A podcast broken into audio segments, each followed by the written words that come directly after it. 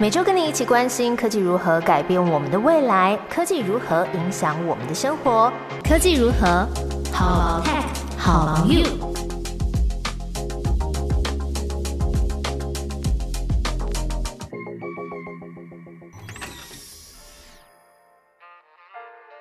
Hello，大家好，我是 Momo，跟你分享科技新知和有趣的大小事。今天这一集呢是民俗月特辑，先预告这一集不会很恐怖啦，因为我本人还蛮胆小的。今天要跟大家分享的呢是在资讯科技业里面盛行的乖乖文化，还有面对恐惧的科学根据，以及如果你觉得太热，想要降温，觉得恐怖一点的话，可以去哪里看展览，还有听什么节目。其实哦，要做这一集是有点抖啦，但是呢，要做这一集的契机其实非常的个人化跟生活化。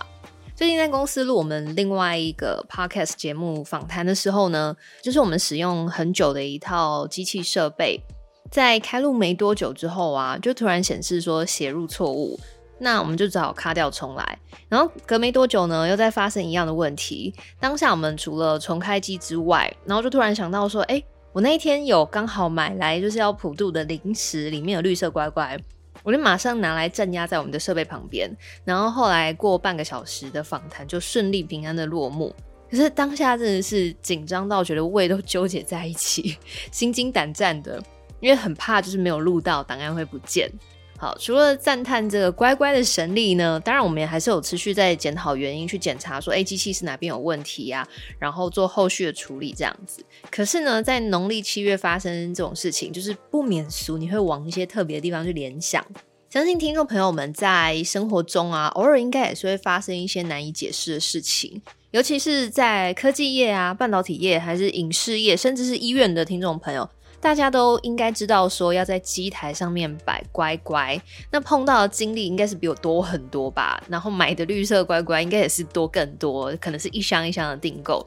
各种工作上呢，你只要跟机器有关的行业啊，不知道从什么时候开始，就是流传用乖乖来当一个保佑的嗯平安符吗？像是台积电，他们甚至有跟乖乖联名定制限定版的乖乖，那上面有印台积电的机台跟厂区的字样，而且一定是要用绿色的，因为机器绿灯才代表是顺利的运转。不过呢，在我们上一集啊有出现过的国家太空中心，在福尔摩沙卫星五号发射之前呢，是跟乖乖来定制这个蓝色的花生口味版本。而且上面有写说，太空浩瀚无垠，乖乖尽收眼底。那花生口味呢，也是用谐音来象征好事发生，希望这个卫星发射顺利。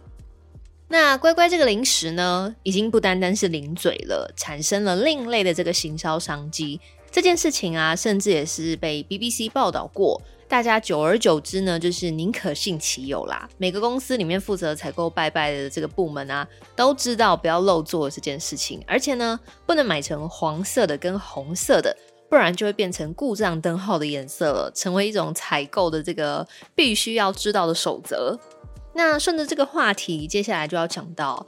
到底为什么我们会对某些禁忌或是情景感到害怕呢？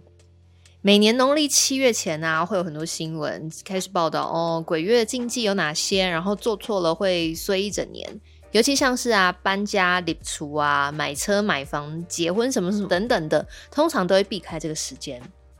那在这些禁忌的背后，其实大家都跟现实生活连接在一起，很怕会影响到日常。好，今天这一 part 就要稍微跟大家科普一下，你在一些氛围下面会感到很紧张、很害怕的话。其实是因为在人类大脑中里面的这个杏仁核加上海马回的作用。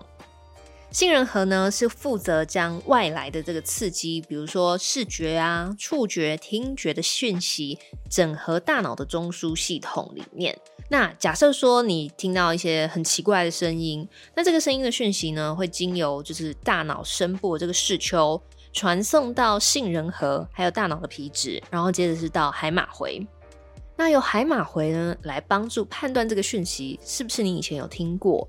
那这个声音是不是跟危险有关？如果是的话，你脑中的这个杏仁核它就会发出警讯，刺激你的大脑来主导一连串跟恐惧有关的生理变化，还有情绪反应。例如说，你心里觉得嗯越来越唔汤，表情就会变得很害怕，心跳也会加速等等这些生理变化。所以其实呢，在面对这些听觉、视觉等等的讯息的时候，你大脑中的记忆体呢会马上被调出来，然后就会提高警觉，感到害怕。一朝被蛇咬，十年怕草蛇，就是一个蛮容易理解的这个例子。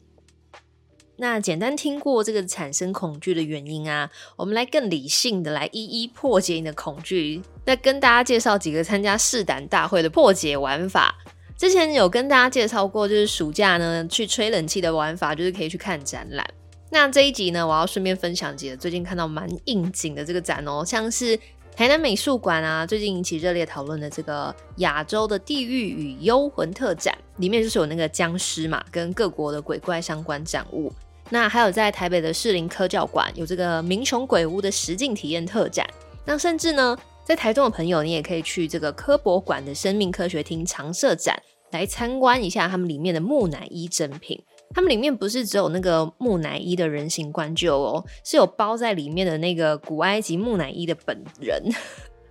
科博馆说呢。最近因为民俗乐加上这个南美馆的鬼怪展的热潮，就吸引也蛮多人来朝圣他们家这一尊木乃伊的。两千多年前就保存到现在的木乃伊，它已经在台中这个科博馆展出二十年了，就蛮久的。那在这个月八月呢，在周末参观时间，馆方会延长到晚上的七点，所以胆子比较大的这个听众朋友呢，你也可以趁着晚上进去参观。那馆方有强调，这一尊木乃伊是真品，古埃及人的这个防腐技术啊，处理手法都让它保存的状况相当的良好。除了他身体是因为氧化变黑，那肌肉也因为干燥而紧缩之外，你甚至可以在他的身上看到他的指甲哦，这么细哦。那关于金字塔木乃伊有很多特别的传说，例如说像进去考古啊，或是探险，甚至是不怀好意想要盗墓的人。